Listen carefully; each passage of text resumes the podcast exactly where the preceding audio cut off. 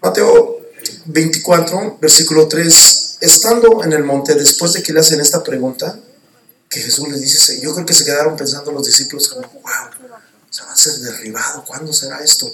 ¿En qué tiempo? Yo creo que ha de ser en el tiempo del fin. No se imaginaban que después de unos 30 años, porque en el año 70 fue cuando el emperador Vespasiano derribó el segundo templo de Israel.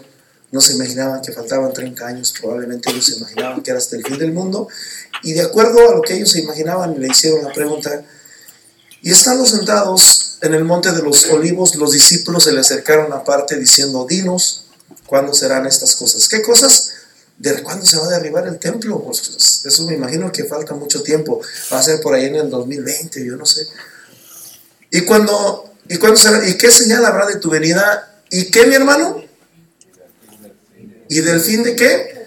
Del siglo. Hermanos, hay un fin. El canto que cantábamos ahorita, sin darme cuenta, dice, el fin del mundo se acerca ya. Versículo 4 dice. Respondiendo Jesús y dijo, lo primero que les dice Jesús es, mirad, abre los ojos. Mirad que nadie que mi hermano, cuando alguien te engaña es porque te dieron gato por liebre, o sea, no es, es muy diferente un engaño a que a robarte, ¿verdad? Cuando te roban, pues no te das cuenta. No, das cuenta que estás tú aquí, de repente ya tu casa ya no hay televisión. Te robaron. Pero engañarte es cuando lo hacen aquí, frente a frente. Que te dan gato por liebre. Que tú vienes bien feliz. ¡Wow! Hice un buen trato. ¿Y cuál trato? Te vieron, pero Paz de Cristo.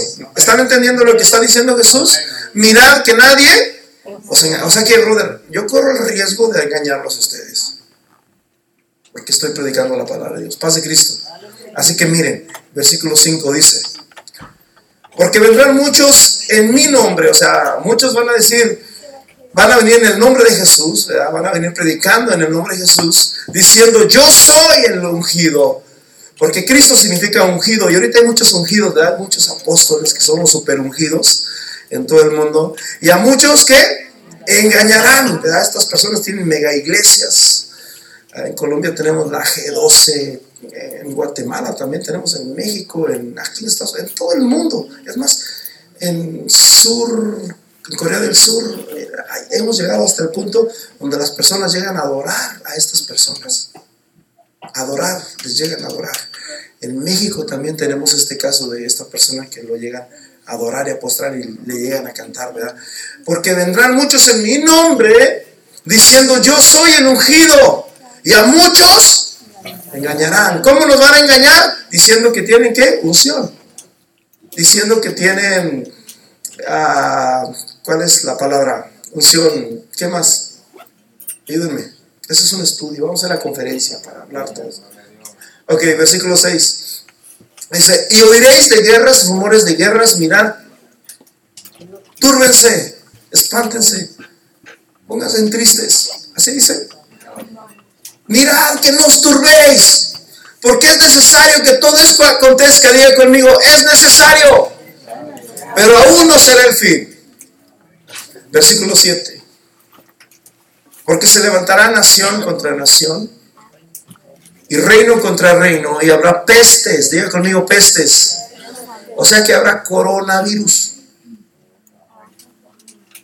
Y habrá hambres, habrá terremotos en diferentes lugares, versículo 8. Y todo esto será principio de dolores. Señor Jesús, te damos honra y gloria, te damos alabanza, te damos adoración a ti. Te pedimos en esta hora que nos hables y que, Señor, traigas Señor Jesús, aleluya, una palabra fresca, una palabra de aliento, una palabra de alerta a nuestros corazones para que podamos despertarnos y podamos, Señor Jesús, caminar en tu nombre, en el nombre glorioso de Jesús de Nazaret. Gracias te damos en tu nombre. Amén. Tome su lugar, hermanos. Algunos hermanos salieron de viaje, otros hermanos siguen enfermos algunas semanas, ¿verdad? Y, pero qué bueno que usted está aquí. Paz de Cristo. El mundo tiene miedo, en el mundo hay, hay dolores y tantas cosas.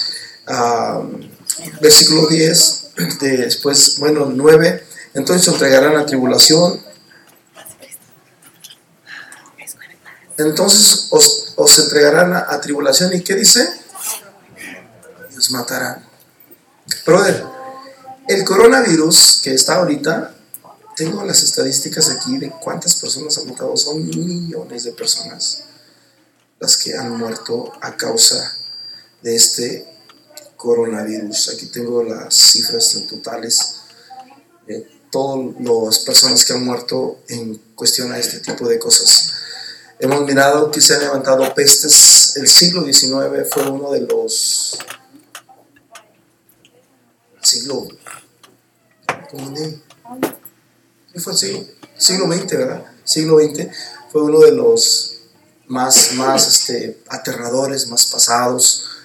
Eh, en los libros que yo he estado leyendo, he estado leyendo libros desde 1800, 1700, a 1500, y, y, nunca se había mirado estas cosas hasta después del siglo XIX, que empezaron a, venir este tipo de cosas, a venir pestes, eh, entrando luego el siglo, ¿verdad? En, en el, en el 1910, en el 1914, en el 1919, eh, etcétera, etcétera. Han venido muchas, muchas pestes y, sabes una cosa, mucha gente ha muerto, ¿verdad? Mucha gente ha, estado muriendo y eso es lo que está pasando por este tipo de cosas. Ahora, si lo hace el hombre o lo hace Satanás, sea quien sea, lo que sí sabemos es que la gente se está muriendo.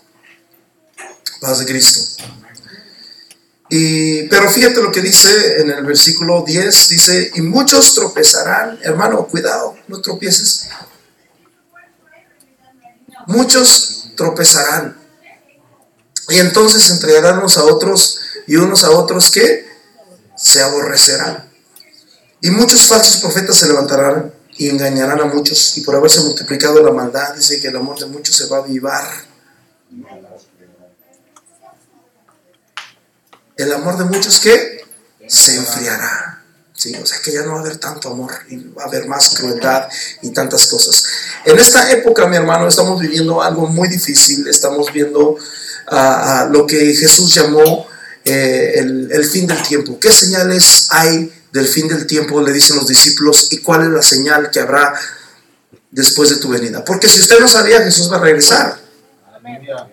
En Hechos capítulo 1, cuando los discípulos están mirando a Jesús que se va en, en una nube, dice la Biblia que mientras ellos estaban mirando que Jesús se levantaba, se apareció otro varón con ropas blancas al, al un lado de ellos y les dijo, varones hermanos, ¿qué, están, ¿qué estáis mirando al cielo? Ese Jesús que ustedes han visto que se ha ido, así vendrá otra vez.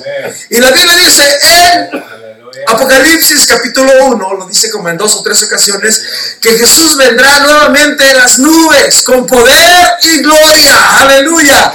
Y lo verán y todo ojo le verá y aún los que le traspasaron.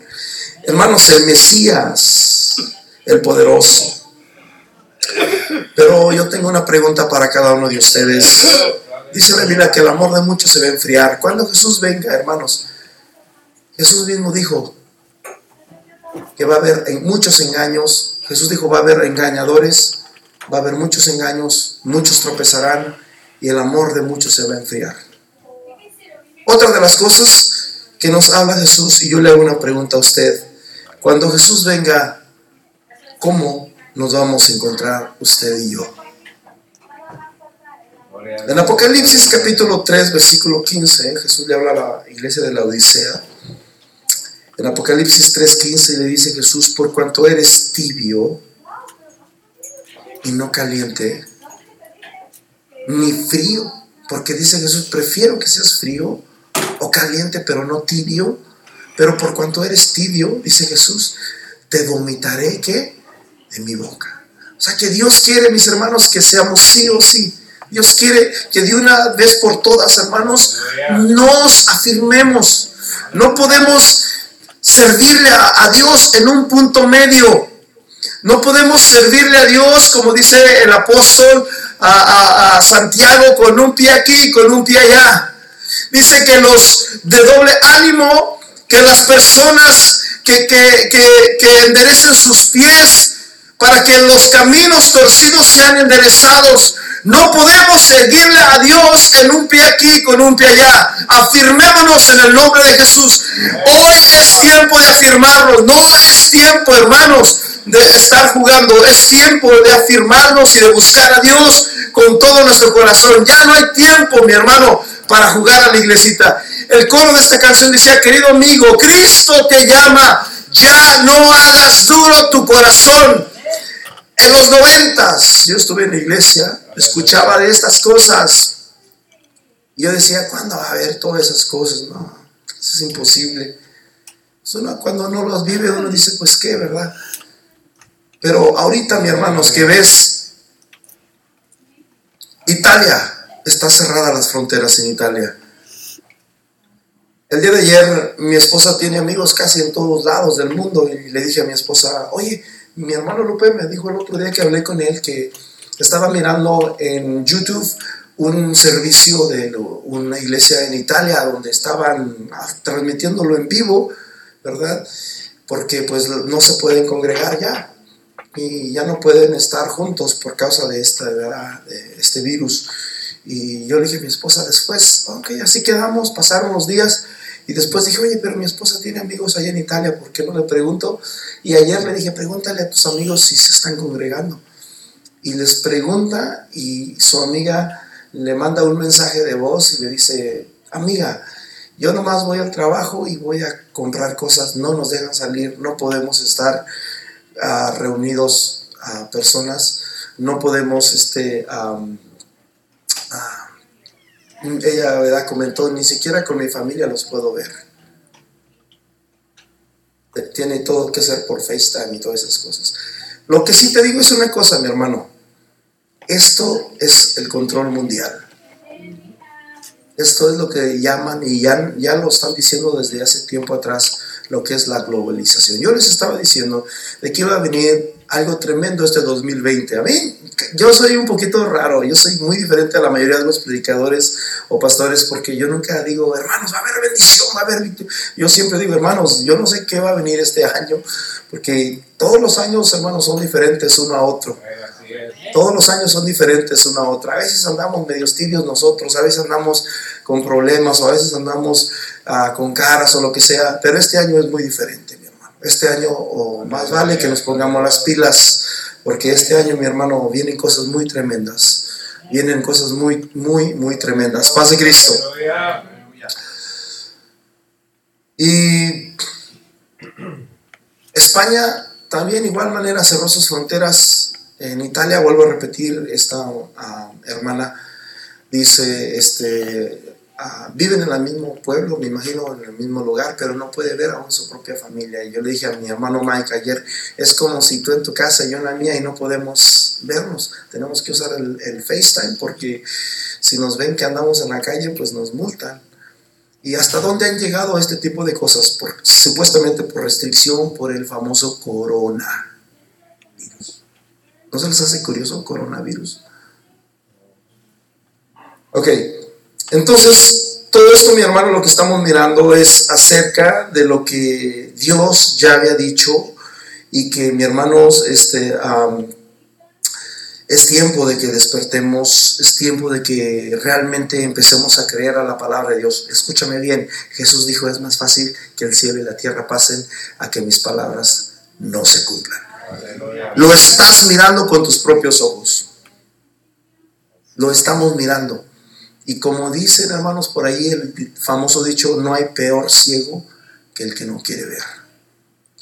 Déjame decirle una cosa, mi hermano, a pesar de los años y todo eso, hoy yo me siento más firme que nunca. Y no, y, no lo digo en mala forma, como dice el apóstol, el que cree que está firme no lo cree. Y tengo una hermosa enseñanza acerca de eso que el Señor me regaló de, este apóstol en cuestión a esa palabra que dijo, porque él sabía lo que estaba diciendo en esa ocasión ahí, ¿verdad? Pero este, la Biblia dice que tenemos que ir creciendo y madurando y fortaleciéndonos hasta que lleguemos a la perfección de Cristo. Es más, segunda de Pedro, capítulo 5, dice, más el Dios que nos llamó, que nos llamó a su gracia eterna, Él mismo os fortalezca, establezca, perfeccione, fortalezca y ya no recuerdo qué más dice, ¿verdad?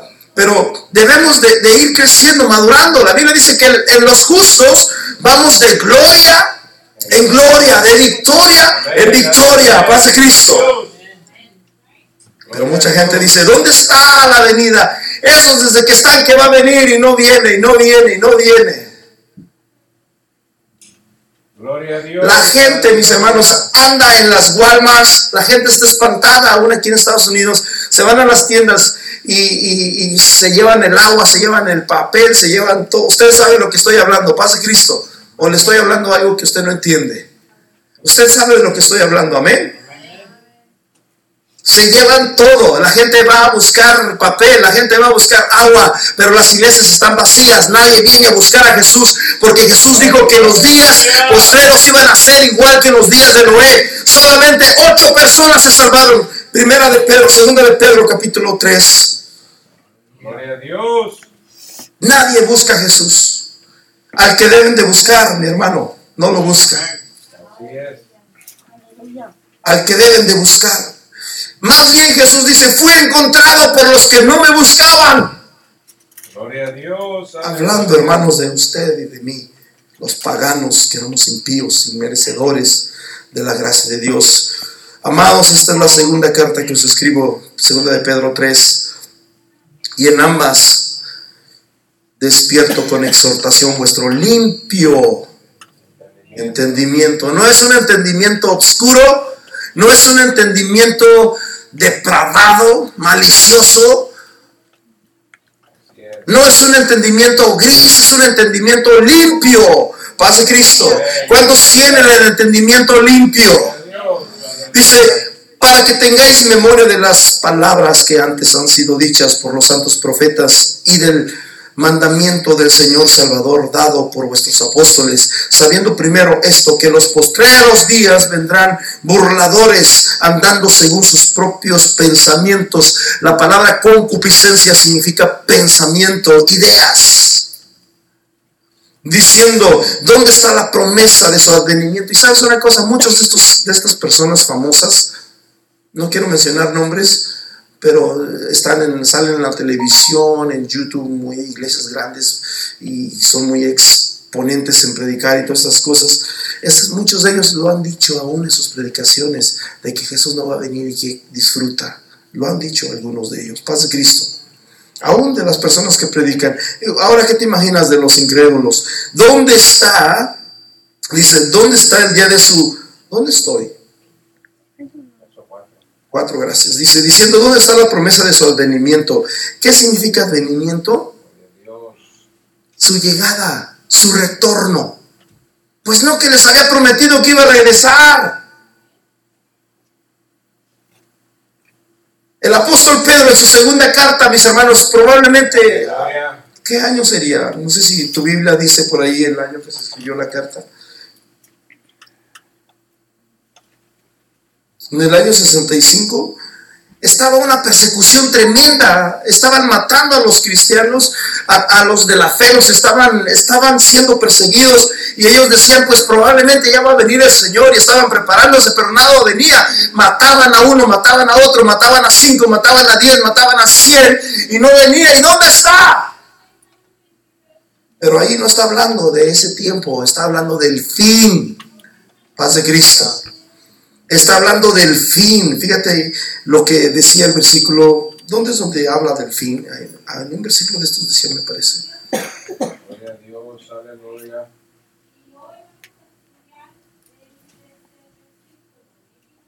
Dice, bueno, voy a seguir adelante. Dice, porque desde el día en que los padres durmieron, todas las cosas permanecen así como desde el principio de la creación.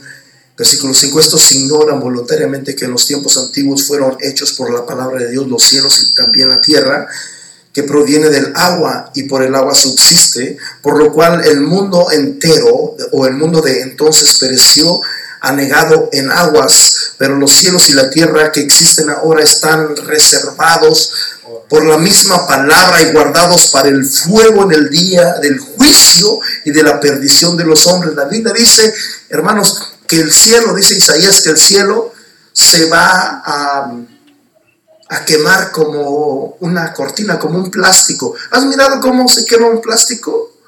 Dice que así se va a quemar el cielo. Va a ser sacudido de esa manera. Dice que todos los elementos se van a ser sacudidos y van a ser quemados. Esto es lo que dice la palabra de Dios. Yo no te quiero asustar, porque mi hermano, deberías estar asustado, pero por otra cosa. Paz de Cristo. Porque esto es la palabra de Dios, esta es la bendita palabra de Dios. Y déjame decirte una cosa, yo no la escribí. Dice 6, por lo cual el mundo de entonces pereció anegado en agua pero los cielos y la tierra que existen ahora están reservados por la misma palabra y guardados para el fuego en el día del juicio. Versículo 8, más oh amados, no ignoréis esto, que con para el Señor un día es como mil años y mil años es como un día.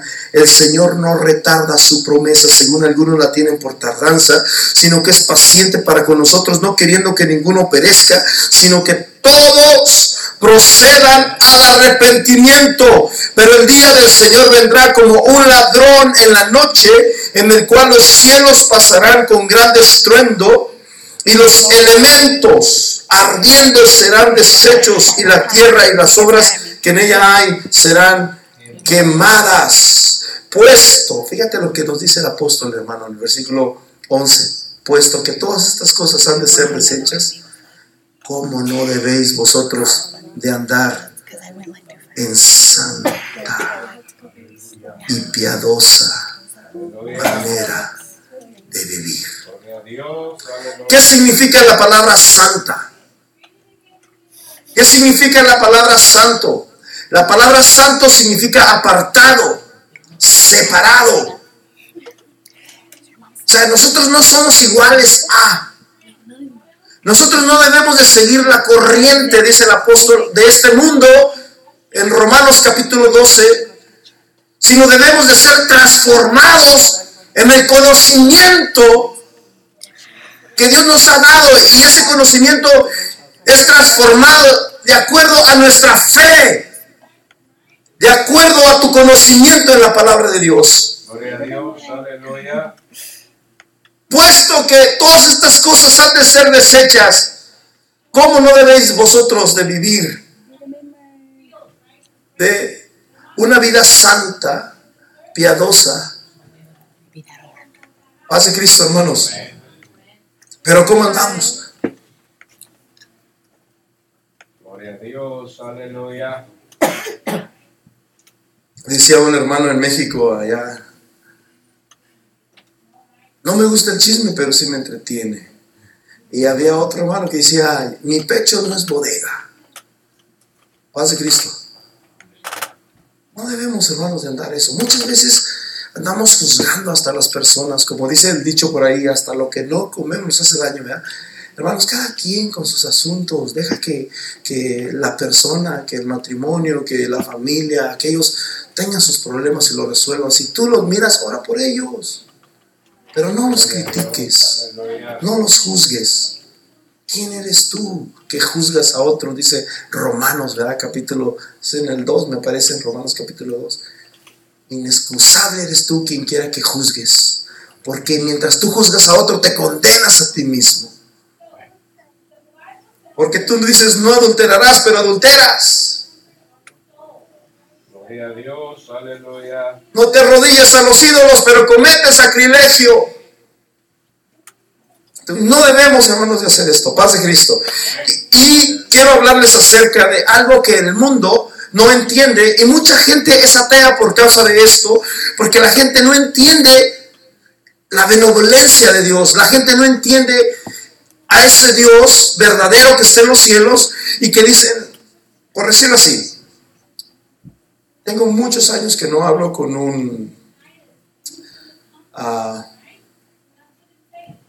con los arrianos, ¿cómo se llaman? los testigos de Jehová. Arrio fue una persona que vivió por allá en el siglo segundo, que de ahí fue donde salió este, que tenía ese tipo de creencias, que Jesús no era Dios, Jesús era un humano, Jesús, etcétera, etcétera. Y de ahí viene, desde allá viene este ah, es- tengo mucho, pero cuando he hablado con ellos hace muchos años, porque ya no van a mi casa, yo les decía, vamos a hacer una cosa. So, ¿Tú no crees que estas cosas se van a destruir? Les enseñaba esa escritura de segunda de Pedro. No, no, no, no. ¿A poco tú le harías esto a tu hijo? ¿A poco tú destruirías a tu hijo? ¿Tú castigarías a tu hijo? Si tú no lo harías, ¿tú crees que Dios lo haría? Dios, mucho menos, si Dios es amor. Paz de Cristo. Dios, es, Dios no va a hacer eso y, es, esa es la idea que estas personas tienen acerca de Dios. Y mucha gente aún, ¿verdad? Eh, en las películas de Hollywood y tantas cosas que, tantas películas que sacan y siempre ponen al bueno y al malo. Y en la mayoría resulta de que el malo es el bueno y el bueno es el malo.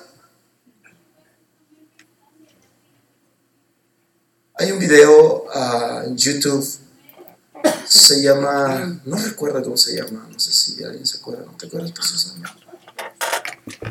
Eh, un, video que habla acerca de una película, es muy interesante, Ah, no recuerdo cómo se llama esta película,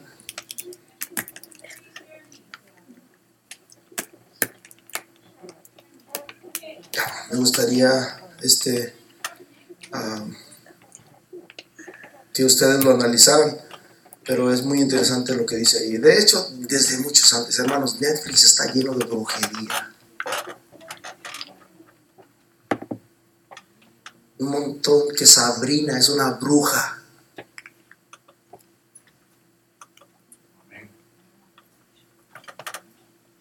Caroline, una caricatura de un niño o niña, no sé, creo que es niña, que supuestamente no se siente a gusto con sus padres porque sus padres como que ya no la tratan bien y, de repente en la noche encuentra una puerta por allá oscura y se va y allá es otro mundo y tiene otra mamá y otro papá, pero tienen unos tachas, unos X en sus ojos y le dicen, vente para acá, nosotros acá sí te queremos, nosotros acá. Le están diciendo a los niños que se suiciden,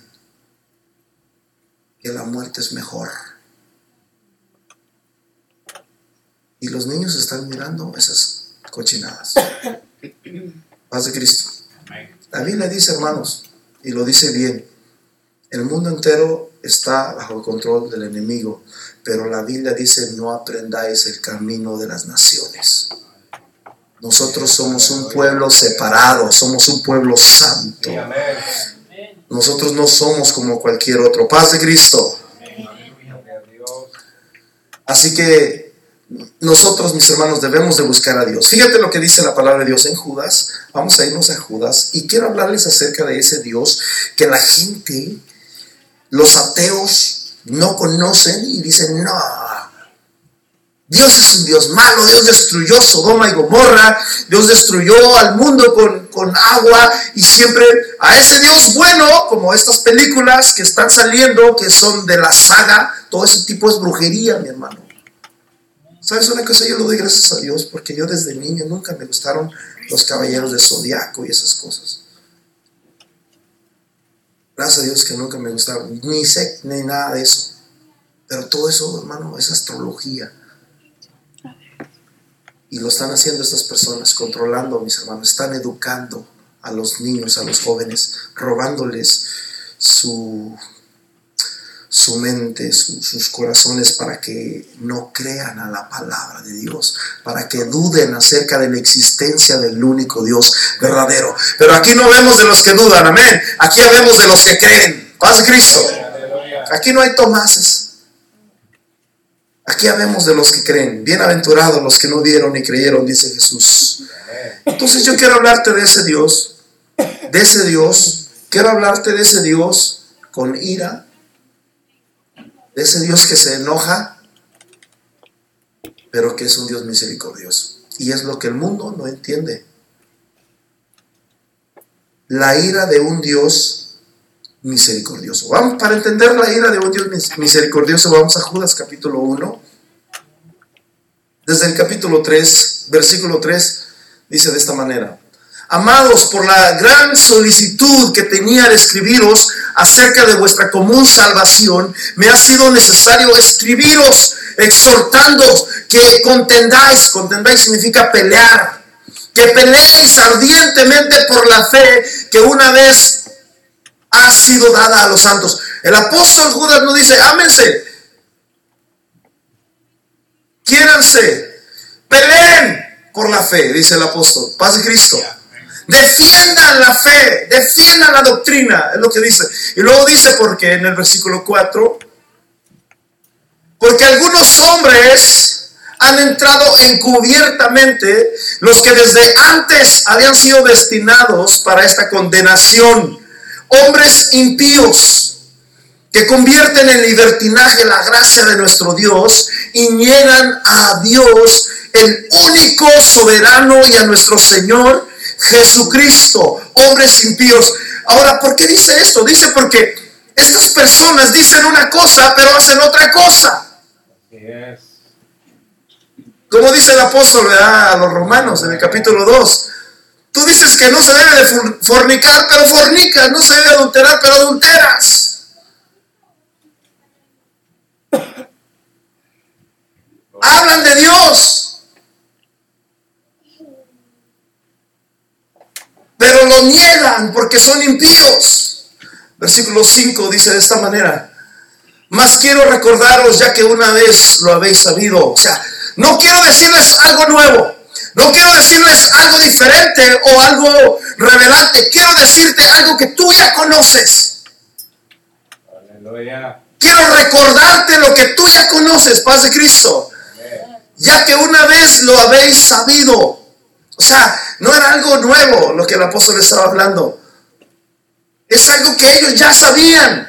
Es algo que ellos ya conocían, pero a veces como que nos adormecemos. Por eso el apóstol dice que Satanás nos adormece el pensamiento, nos adormece la, la mente y no vemos. Alguien dice, mi hermano, que cuando uno anda de novio no ve porque no vio novio. Pero una vez alguien me dio un consejo y dice, no, no, no, no, no. Así dice novio, pero tú ve, abre los ojos. Y ya cuando te cases, ciérralos.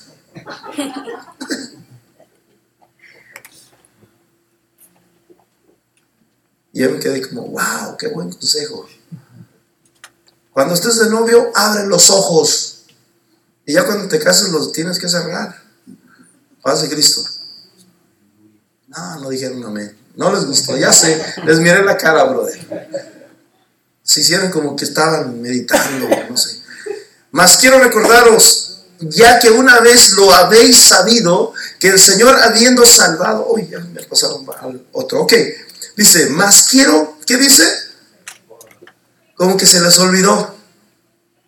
Quiero recordarte, ya que una vez lo habéis sabido, o sea, es algo que tú sabes, pero te lo quiero recordar. No es algo nuevo, es algo que tú ya conoces, que el Señor habiendo salvado, diga conmigo, habiendo salvado al pueblo, sacándolo de Egipto, ese mismo Dios que salvó al pueblo los destruyó. Así es, aleluya. Mucha gente no entiende eso.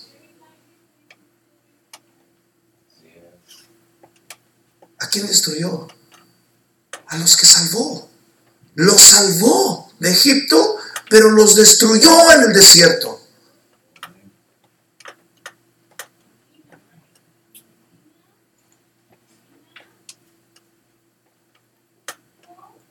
Aleluya. Versículo 6. Y a los ángeles que no guardaron su dignidad, sino que abandonaron su propia morada, los ha guardado bajo oscuridad en prisiones eternas para el juicio del gran día. Versículo 7. Como Sodoma y Gomorra, las ciudades, fíjate, no solamente Sodoma y Gomorra, las ciudades vecinas, las cuales de la misma manera que ellos, habiendo ¿qué? fornicado, e ido en pos de vicios contra naturaleza, usted ya sabe cuáles son esos vicios son contranaturales. El apóstol Pablo lo dice en, Romanos capítulo 1, que el hombre dejó el uso natural que es con la mujer y se unieron hombres con hombres y mujeres con mujeres haciendo cosas perversas que le desagradan a Dios y habiendo fornicado e ido en pos de vicios contra naturaleza, fueron expuestas, por ejemplo, sufriendo, hablando de Sodoma y Gomorra, el castigo eterno. O sea, Dios destruye, pero dice el versículo 8, no obstante, de la misma manera también estos soñadores mancillan la carne, rechazan la autoridad y blasfeman de potestades superiores versículo 9. O sea que son personas que no se sujetan, son personas que, que, viven sin ley. Pero cuando el arcángel Miguel contendía con el diablo, no disputaba con él por el cuerpo de Moisés, disputando con él por el cuerpo de Moisés, no se atrevió a proferir juicio de maldición contra él, sino que dijo, el Señor te reprenda, versículo 10 dice, y estos, pero estos blasfeman de cuantas cosas no conocen y las que por naturaleza conocen, ¿qué dice? Se corrompen como animales y Hace muchos años yo les he platicado de este sueño, pero algunos no lo han escuchado. Yo toda mi vida, escúchame bien, desde que yo era un jovencito de 12 años, yo era para empezar, el hermano Jera sabe, Martita y pues, mi familia, en la iglesia donde vivíamos, hermanos, cada domingo tenías que traer un papelito donde en ese papelito, ¿qué decía? Dime una cosa, Martita. Hermano Jera, ¿cuántos capítulos? Mi hermana. ¿Y era todo? Los ayunos. Cada semana tenías que traer un papelito y decía tu nombre, Manuel Hernández, capítulos leídos, dos, y era triste, mi hermano.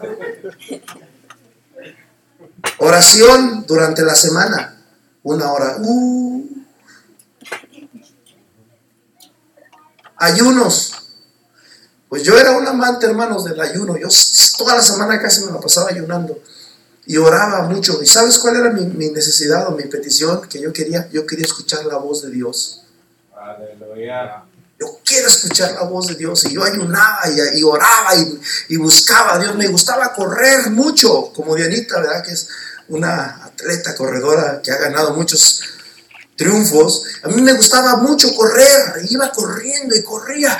Iba meditando en la palabra de Dios y Dios me daba mensajes, Dios me hablaba. Ah, sentía la presencia de Dios mientras yo iba corriendo.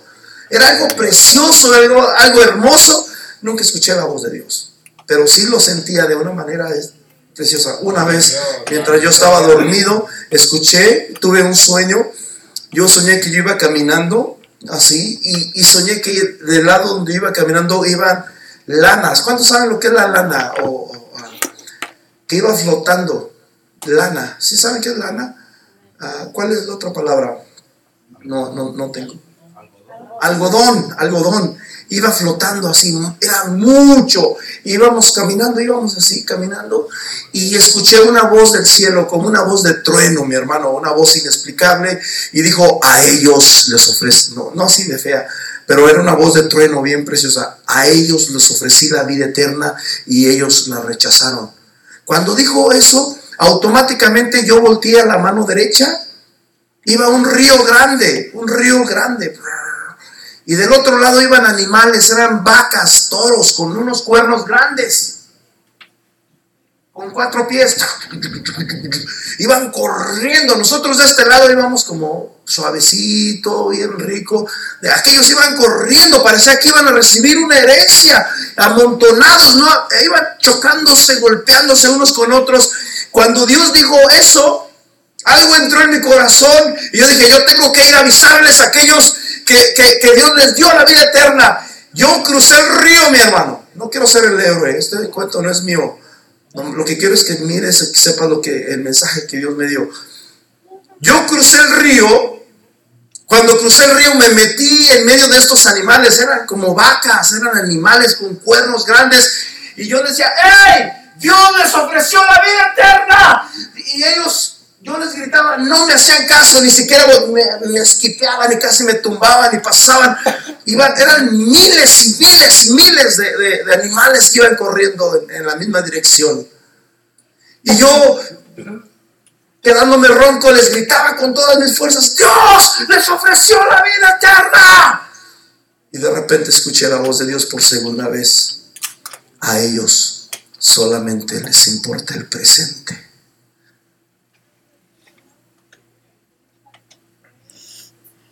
Aquí está hablando de los animales irracionales que no entienden. Pero qué curioso, ¿verdad? Porque el apóstol, perdón, no es apóstol, el profeta Isaías en el capítulo 1 dice que el buey conoce a su dueño y el asno conoce el pesebre de su señor, pero Israel no me conoce. O sea, hay animales más inteligentes, pero estos son irracionales, son que no entienden. Hace Cristo. ¿Cuántos entendemos esto? ¿Cuántos entendemos que es palabra de Dios? ¿Cuántos entendemos que ya no es tiempo, mi hermano, de estar jugando? Es tiempo de que nos pongamos las pilas. Es tiempo de que enderecemos ese pie curvado y empecemos a caminar en una sola dirección. En el nombre de Jesús.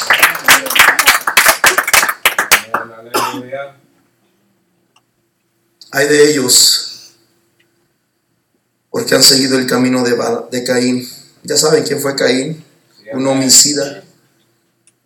Ya, Un homicida. Mató a su propio hermano, Abel. Y se lanzaron, ¿verdad? Y, y tenía celos también, ¿verdad? Porque pues Dios no recibía su sacrificio. Y el sacrificio de, de Abel se iba bien hermoso y Dios lo recibía. Y yo me imagino que, yo no sé qué pasaba, pasaba algo tremendo, precioso. A lo mejor bajaba la presencia de Dios con, con nube, porque así es como lo describe en el libro de, Ezequiel y tantas otras, cuando la gloria de Dios bajaba y llenaba el templo, era una nube la que bajaba, Moisés, ¿se acuerdan? Y, y etcétera, etcétera, probablemente bajaba esa nube y acá estaba Caín y haciendo su sacrificio, su, estaba haciendo un altar para Dios. O sea, los objetivos eran los mismos, pero no las intenciones. Dios no se agradó del corazón de este y empezó a tener celos de tal manera que dijo, voy a matar a mi hermano. Hermanos, los celos no son de Dios, paz de Cristo. No debemos de tener celos, hermanos. Dice, versículo siguiente, se lanzaron con- por el lucro del error de Balán, ¿verdad? Porque este hombre quería el lucro, quería este, a la fama, quería el dinero. Y hermanos, nosotros no debemos de hacer las cosas por dinero, hermanos. El dinero es perecedero. Es más, dice Santiago, ay de vosotros ricos, porque lloraréis. Vuestra riqueza se convertirá en lloro. Aleluya. El dinero es perecedero, mi hermano. Nada trajimos, dice el apóstol, y nada nos vamos a llevar. Cada uno esté contento con lo que tiene. Todas esas cosas, hermanos, son necesarias, pero no son, no son qué. Son necesarias, pero no son, no debemos de sacrificarnos hasta el 100 por eso. Jesús dijo de que hagamos tesoros en el reino de los cielos, donde ni el orín ni la polilla corrompen. Hagamos tesoros en los cielos, hagamos tesoros en los cielos, hagamos, seamos fieles en lo poco, mi hermano. Paz de Cristo. Sabes, los domingos vamos a tener la oración a las diez y media de la mañana. Véngase a orar. Véngase a orar. Felicito a mi hermano, mi, brother siempre llega temprano aquí. Y me da mucho gusto que está aquí mi hermanito. Se me, te- me pareces mucho a un amigo mío de Guatemala también. Cuando yo tenía un grupo, yo tenía a- varios cantábamos juntos y había un hermano de Guatemala. Ah, ¿No te acuerdas cómo se llamaba? Esteban, Esteban. Esteban. Ah, y este, ah, y él cantaba con nosotros, vente, canta con nosotros. Yo cantaba y él estaba ahí a un lado, ahí casi no sé, muy buenos amigos. Y un día dijo, me voy para allá, pues ya no, probablemente no regreso. No te vayas, le dije, quédate aquí. Estábamos muy bien, teníamos muy bonita amistad con, con Esteban. Y se fue. Y siempre que al hermano me recuerda mucho a Esteban. Ah, se fue para allá, para Huehue también por allá anda. el bro Esteban, muy, muy buen amigo. Paz de Cristo. En la iglesia donde yo iba antes, Alonsito, yo era el único mexicano, toda la iglesia era casi puros hermanos de Guatemala. Digo, eso sé decir Setapi. Y me enseñó algunas otras palabras, pero no recuerdo bien. Ok, ahora sí voy a continuar predicando. Dice, hay de ellos porque han seguido el camino de Caín y se lanzaron por el lucro del error de Balán y perecieron por la contradicción de Coré. No, ¿a poco nomás Moisés? ¿Y yo qué? Nomás Moisés y Aarón pueden ofrecer sacrificios y pueden ah, estar en el templo y adorar a Dios. Nosotros también podemos.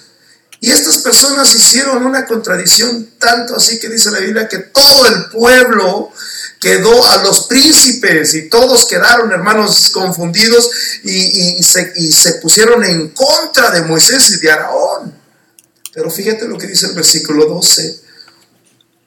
Estos son manchas en vuestros agapes que comiendo impúdicamente con vosotros se apacientan a sí mismos, nubes en agua llevadas de acá para allá por el viento, árboles otoñales sin fruto y dos veces muertos, desarraigados, fieras ondas del mar, espuma su propia vergüenza, estrellas, er, estrellas errantes para las cuales está reservada eternamente la oscuridad de las tinieblas. De estos también profetizó Enoch séptimo desde Adán diciendo, he aquí, el, libro de Enoch es un libro muy hermoso, he aquí, vino el Señor con sus santas decenas de millares, dice, para hacer juicio contra todos, contra todos y descajar convictos y dejar convictos a todos los impíos de todas sus obras impías que han hecho impíamente y de todas las cosas duras que los pecadores impíos han hablado contra él. Estos son murmuradores, hermanos, son querellosos, o sea que son todo yo, todo yo,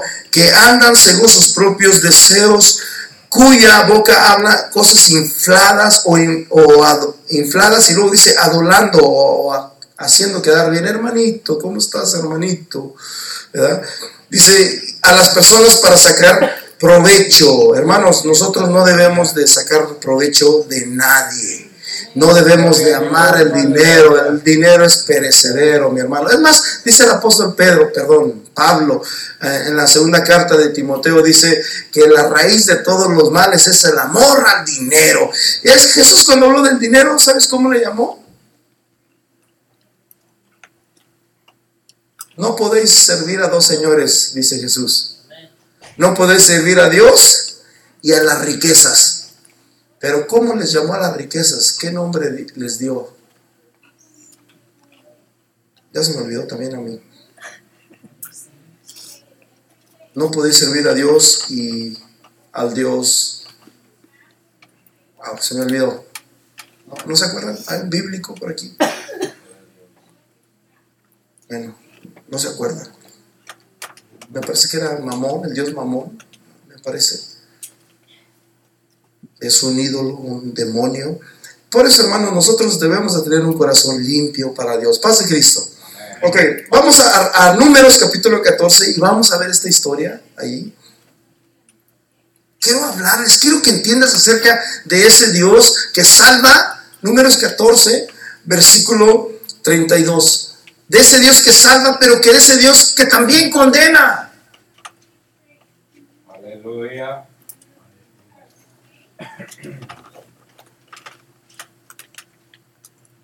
En cuanto a vosotros, vuestros cuerpos caerán en el desierto. Dios los saca de Egipto. Dios le dice a Moisés, ve y saca a mi pueblo de Egipto.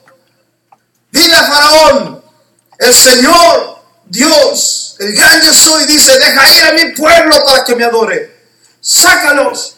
Y una vez que salieron de Egipto, Dios les dice, ustedes van a morir en el desierto, sus cuerpos van a quedar tirados en el desierto. Tito contradictorio, ¿verdad? O sea, un Dios de misericordia trayendo juicio. Un Dios que salva, los destruye. La gente no entiende esto.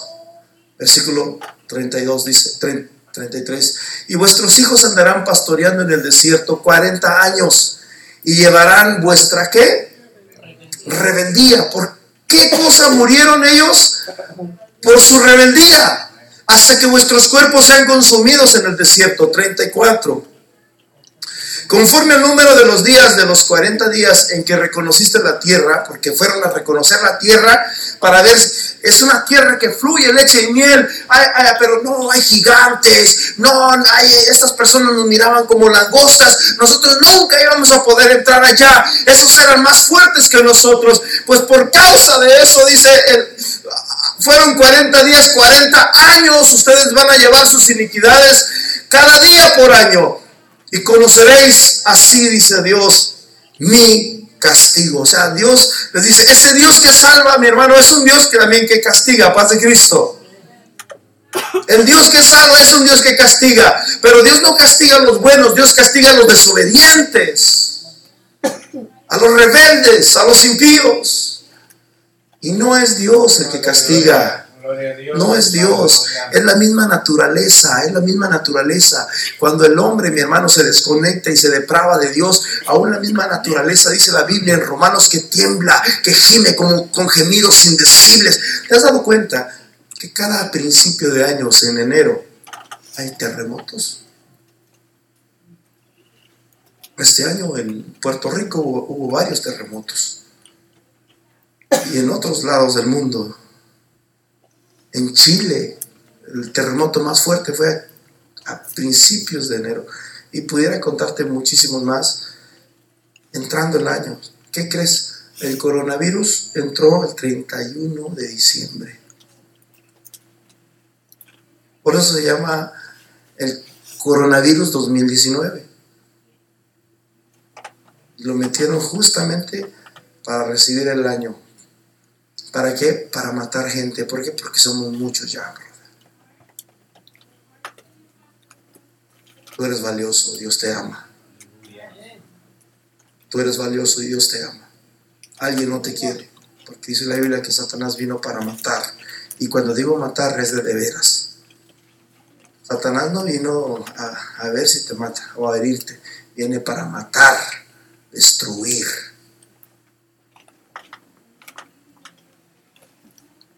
Versículo 45 dice, yo Jehová he hablado, así castigaré, así haré a toda esta multitud perversa que se ha juntado contra mí en este desierto, serán consumidos y ahí morirán. Dios el Salvador, Dios está diciendo, ustedes van a morir yo no los voy a llevar a la tierra que yo he prometido. Ustedes van a morir aquí en el desierto. Los únicos que van a entrar van a ser sus hijos de ustedes, pero ustedes aquí mueren. Por eso, hermano, yo siempre he dicho que los jovencitos, hermanos, Dios siempre ha usado muchos jovencitos, desde Génesis hasta Apocalipsis. Paz Cristo. Ok. Fíjate, en Hebreos capítulo 3, versículo 16 nos habla de algo tremendo, como el, escritor de Hebreos dice de esta manera lo que pasó en el desierto. ¿Quiénes fueron los que habiendo oído le provocaron? ellos lo escucharon, ellos oyeron todas estas cosas, pero le provocaron, o sea, fueron rebeldes, desobedecieron. No fueron todos los que salieron de dónde? De Egipto. ¿Quiénes salieron de Egipto, mi hermano? El pueblo de Israel, diga conmigo, el pueblo de Israel. Salieron de Egipto por mano de Moisés. Versículo 17 dice, ¿y quiénes estuvieron? ¿Y con quiénes él? Perdón, ¿y, con quiénes tuvo el disgusto 40 años? ¿No fue con los que pecaron? ¿Cuyos cuerpos cayeron dónde? En el desierto. Hermanos, estas cosas os escribo para que no pequéis, para que vivamos de una manera santa y piadosamente, sabiendo, mi hermano, que el tiempo está cerca. El Dios que salvó a estos al pueblo de Israel destruyó a todos los que salieron de Israel. Es ¿sabes una cosa? Todos los que salieron de Israel murieron en el desierto. Entró una nueva generación. Versículo 18 dice de esta manera. De, Egipto, perdón, gracias. ¿Y a quienes juró que no entrarían en su reposo? sino aquellos que qué? Que desobedecieron. El versículo 16 dice los que le provocaron, el versículo 17 dice que Dios se disgustó con ellos y el versículo 18 dice que Dios juró que no entrarían en su reposo, pero el 19 dice, y vemos que no pudieron entrar a causa de su incredulidad. Gloria. Gloria a Dios.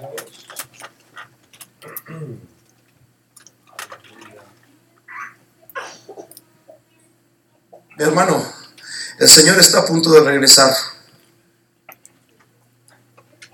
El Señor está a punto de regresar. O tú te quieres salvar del coronavirus. La gente se quiere salvar del coronavirus. Es mejor que te salves del castigo que va a venir. Donde el gusano no muere.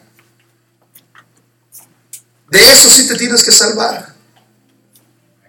El apóstol dice, para mí el vivir es Cristo y el morir es ganancia. Aunque tenemos promesas de parte de Dios que nos hablan acerca de las pestes destructoras, el Salmo 91, Él te librará de la peste destructora. Con sus plumas te cubrirá y debajo de sus alas estarás seguro. Escudo y amarga es su verdad y no temerás al terror nocturno. Saeta, pum, flechas o, o muerte que anda en oscuridad, ni mortandad que en medio del día destruya. Amén. Aleluya. Hermanos, hay promesas para esto, pero de quién sí te tienes que cuidar, mi hermano, es de que tu alma no se echada al infierno. Jesús dijo, ¿de qué le sirve al hombre que ganar el mundo? Ganar el mundo tienes monedas de la criptomoneda, del Bitcoin, y tienes tesoros. Eres hijo de los Rothschilds, o los del Rockefellers, de los Horus, del Bill Gates, o quizás naciste en, en el palacio de, ¿cómo se llama? Sí, pero ¿cómo se llama? ¿Cómo se llama el palacio de Inglaterra? Los Wilson, Wilson. Bueno, mi esposa siempre lo dice en inglés y yo batallo con el inglés. Los Wilsons, dice ella, en español es los Wilsons. Quizás naciste ahí, pero ¿de qué le sirve al hombre que ganar el mundo? Perdiere su alma. ¿O qué recompensa dará el hombre por su alma? Nos cuidamos con máscaras, con papel de toilet y todas esas cosas por el coronavirus, pero no nos cuidamos por salvar nuestra alma para no ir a la condenación eterna. Ellos salieron de Egipto, pero murieron en el desierto por causa de su incredulidad. ¿Qué dice? De incredulidad. Ya para concluir, Romanos, perdón, Primera de Corintios capítulo 10. Estoy hablando acerca de ese Dios que mucha gente no lo entiende y mucha gente lo tiene como un Dios injusto y como estas películas satánicas, diabólicas, luciferianas.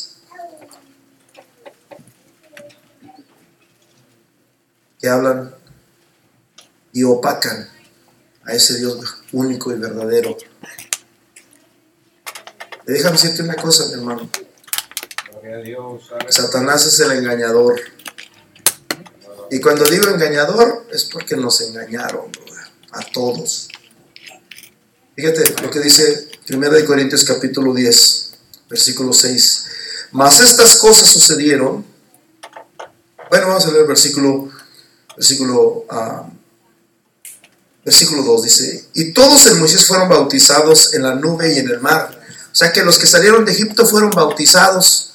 ¿Cuántos han sido bautizados aquí? Amén. Aleluya. Bueno, casi nadie, nadie. ¿Cuántos no son bautizados? No son bautizados. Ah, ok, bueno, bueno, gracias a Dios que se levantaron las manos.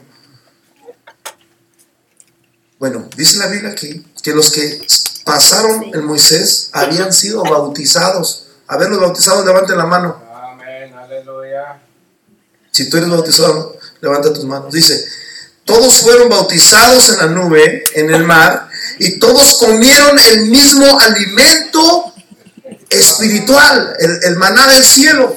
Gloria a Dios. Pasaron, todos pasaron. O sea, ellos miraron las promesas, miraron la mano de Dios, miraron el poder salvador de Dios, cómo Dios los salvó de manos de Faraón y los llevó por el desierto de la tierra, pero dentro de ese desierto su corazón fue lleno de incredulidad. Aleluya. Versículo 4. Y todos bebieron de la misma bebida espiritual. Moisés, tenemos sed, tenemos sed. Y le dice Dios, háblale a la roca. Y Moisés tan enojado golpeó la roca. ¿Quieren agua? Hay agua. ¡Pam! Golpeó la roca y salió el agua. Y todos, diga conmigo, todos bebieron de la misma bebida espiritual porque bebían de la roca espiritual que los seguía. Esa roca los seguía por el desierto 40 años y tenían sed y ahí estaba la roca. Y tenían sed y ahí estaba la roca. Y ya se iban por allá, por Gesbio, llegaban hasta Atlanta, tenían sed, ahí estaba la roca. Y esa roca que los seguía era Cristo. Aleluya. Y esa roca que los seguía era Cristo. Cristo es la roca eterna. Pero de los demás de ellos, brother, me da mucha tristeza el versículo 5. Pero de los demás de ellos no se agradó Dios, por lo cual quedará- quedaron postrados, muertos pues, tendidos en el desierto. Salieron de Egipto para morir en un desierto, porque les faltó la fe en Dios porque fueron rebeldes, porque fueron fornicarios, que fueron adúlteros.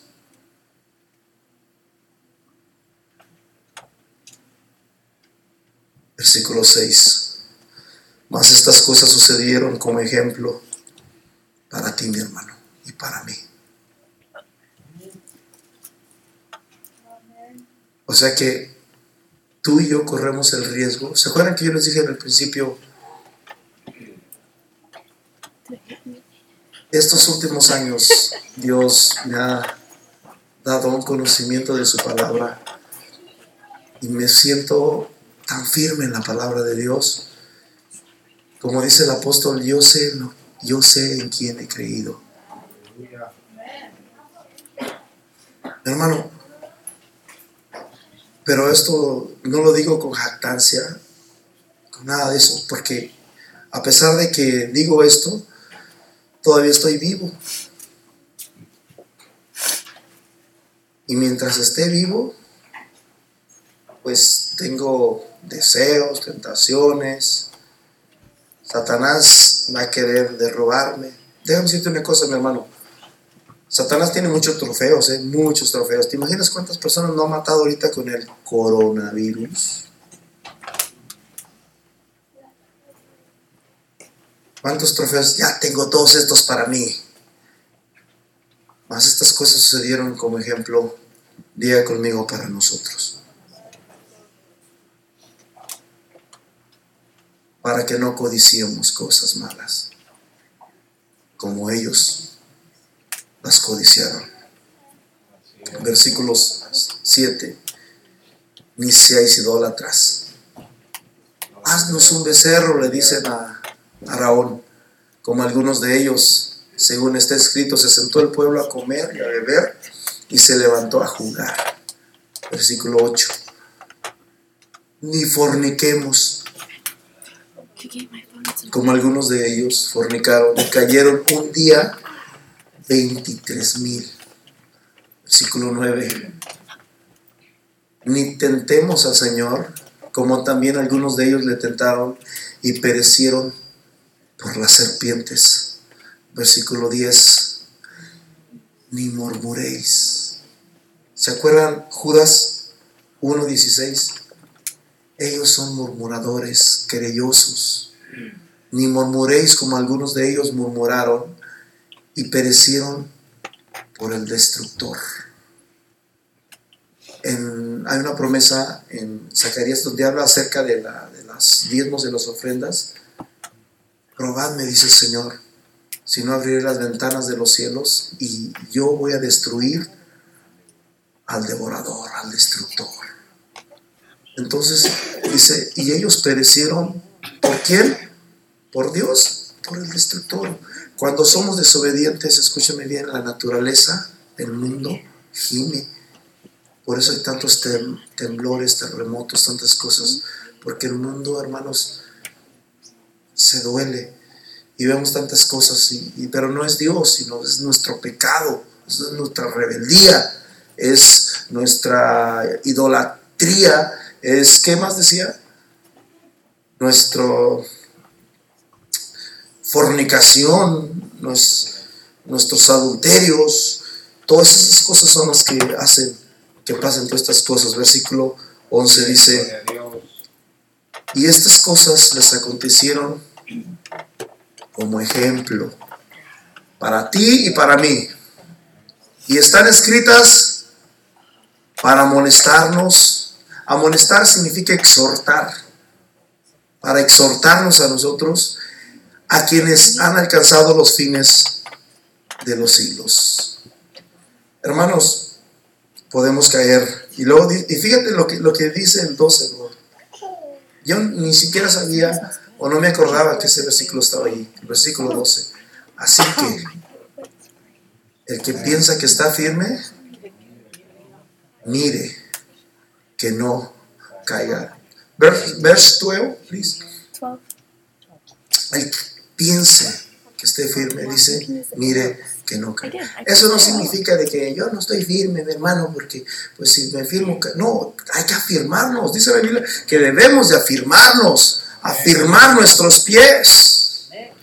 Que hermanos, que lo manco no se salga del camino, que, que lleguemos hasta el conocimiento. Sí, dice la Biblia, de que mientras más sabes, más se te va a demandar. Pero eso no significa, ay, pues mejor no sé nada, porque si sé, Dios me va a demandar. Pues sabes una cosa, hay otro pecado que se llama el pecado de omisión. Aleluya. ¿Y sabes cuál es el pecado de omisión? Que Dios te va a condenar por lo que no hiciste. Aleluya. Santiago capítulo 4. Fíjate, yo, yo, yo ya no tenía planes, pero aquí te va. Santiago capítulo 4. Vamos a ponernos en pie en el nombre de Jesús. Aleluya. Voy a leer desde el versículo 7. Eh, Santiago 4 es muy bonito. eh, Santiago 3 también, ¿verdad? Ah, por decirlo así, Santiago 3, capítulo 13 dice, ¿quién es sabio y entendido entre vosotros? Muestre por la buena conducta sus obras. Hermanos, hay que tener una buena conducta. ¿Qué es buena conducta? Llegar a tiempo, ser responsables, hermanos, con Dios. Así lo somos para el trabajo, mucho más con Dios. Para Dios debemos de correr una milla extra. Muestre por su buena conducta sus obras en sabia mansedumbre. Pero si tenéis celos amargos, contención en vuestro corazón, no os jactéis ni mintáis contra la verdad, porque esta sabiduría no es la que desciende de lo alto, sino terrenal, animal y diabólica, porque donde hay celos y contención, allí también hay perturbación y toda obra, toda obra perversa, pero la sabiduría que es de lo alto es primeramente pura, o sea, limpia, pacífica, o sea, que no, no, no, no anda buscando pleitos ni disensiones, es pacífica, es amable, es benigna, es llena de misericordia y de buenos frutos, sin incertidumbre y hipocresía, y el fruto de justicia se siembra en paz para aquellos que hacen la paz. Santiago 4, versículo 7, someteos a Dios y resistid al diablo y, huirá de vosotros. Acercaos a Dios y Él se acercará a vosotros. Pecadores, limpiad las manos y vosotros los de doble ánimo, purificad vuestros corazones afligidos, lamentad, llorad, vuestra risa se convierta en lloro y vuestro gozo en tristeza. Humillaos delante del Señor y Él os exaltará. Mi hermano, es tiempo, mi hermano, de que busquemos la presencia de Dios. Señor Jesús, aquí estamos, Padre.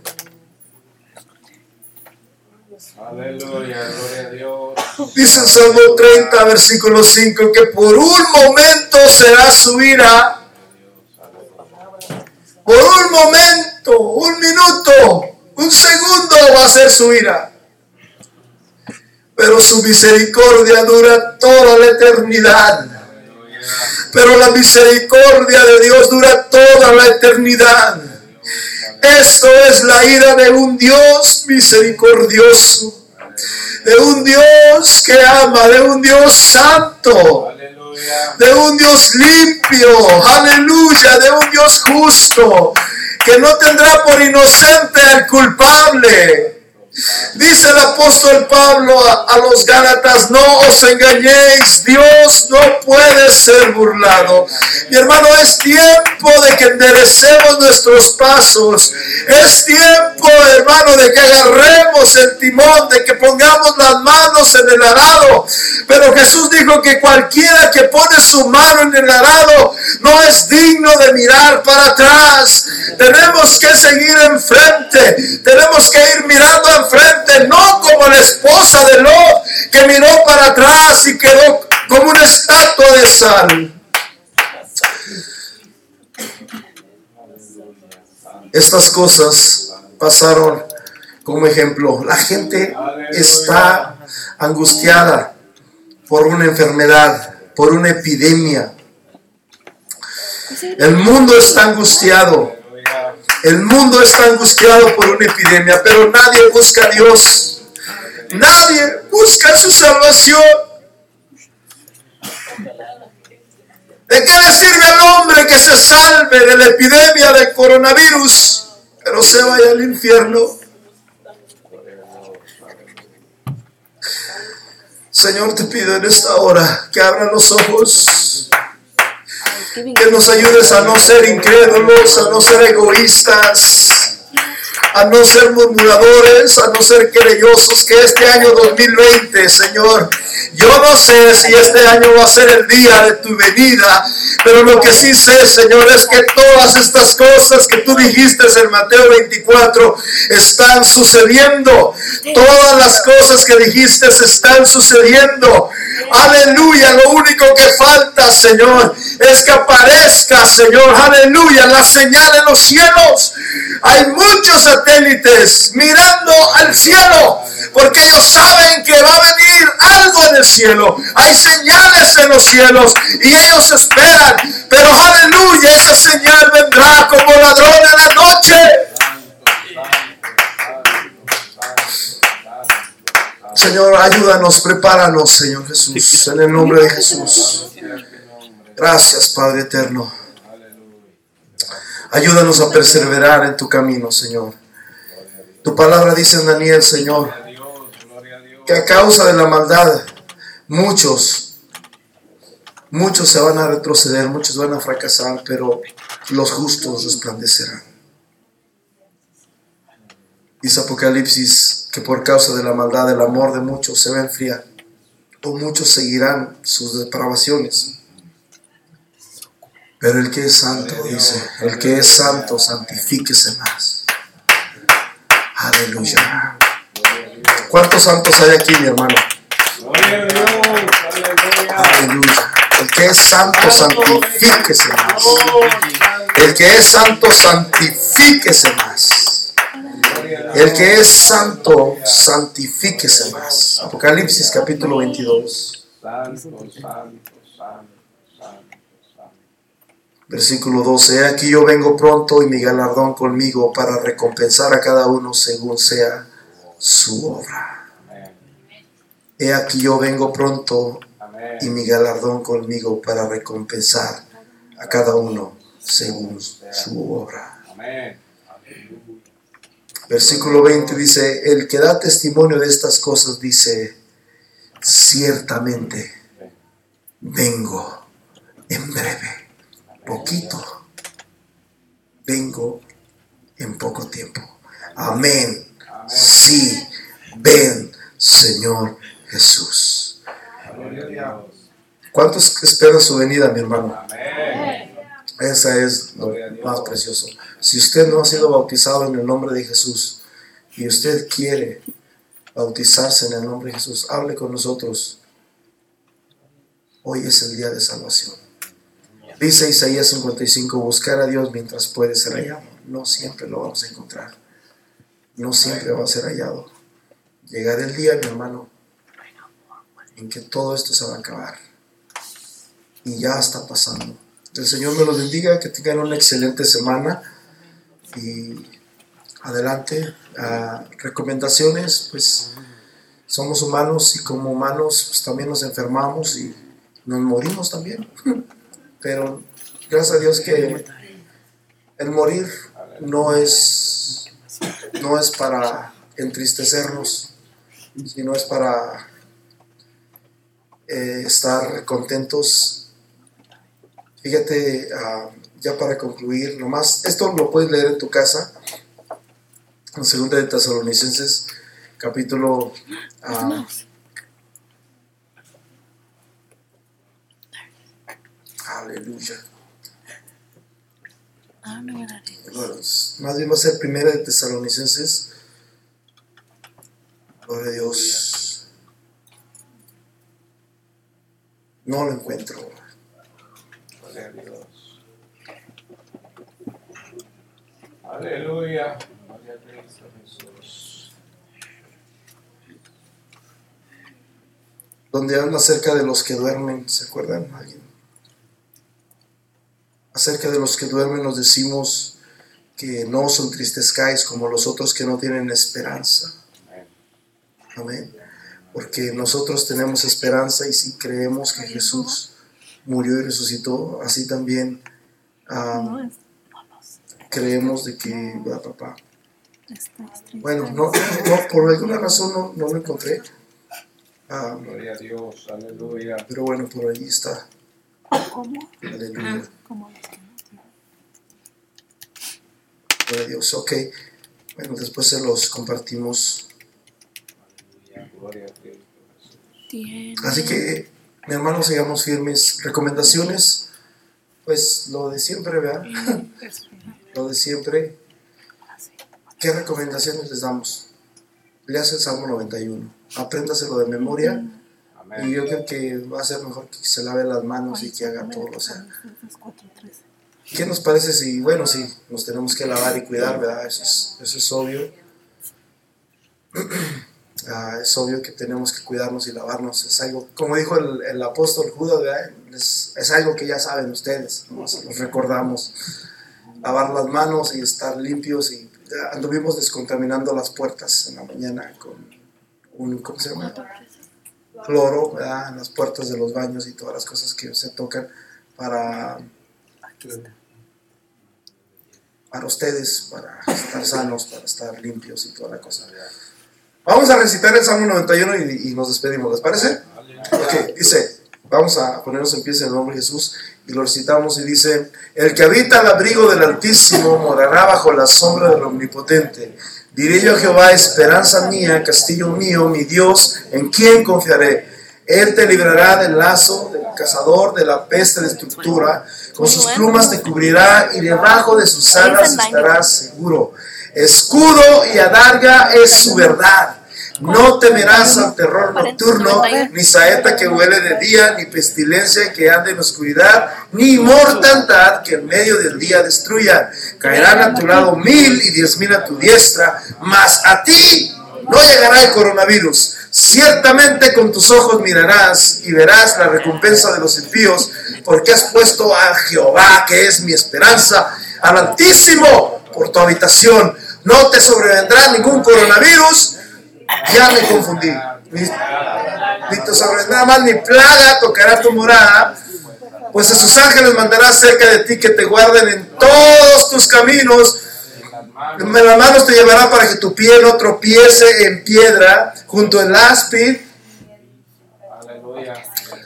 sobre el león y el áspid pisarás y hollarás al cachorro de león y al dragón, por cuanto en mí has puesto tu amor, yo también lo libraré y le pondré en alto, por cuanto ha conocido mi nombre, me invocará y yo le responderé, con él estaré yo en la angustia. En la angustia, Dios está en la angustia. La gente está en la angustia allá afuera. Dice Dios, yo estoy contigo en la angustia. Te libraré, te glorificaré. Lo saciaré de larga vida y le mostraré mi salvación. ¿Se terminó o no? Amén. Un aplauso fuerte al Señor. El Señor lo bendiga, mi hermano, que tenga una excelente semana. Lea el Salmo 91 y no tenga miedo, no tenga temor. Dios los bendiga. Amén. Aleluya.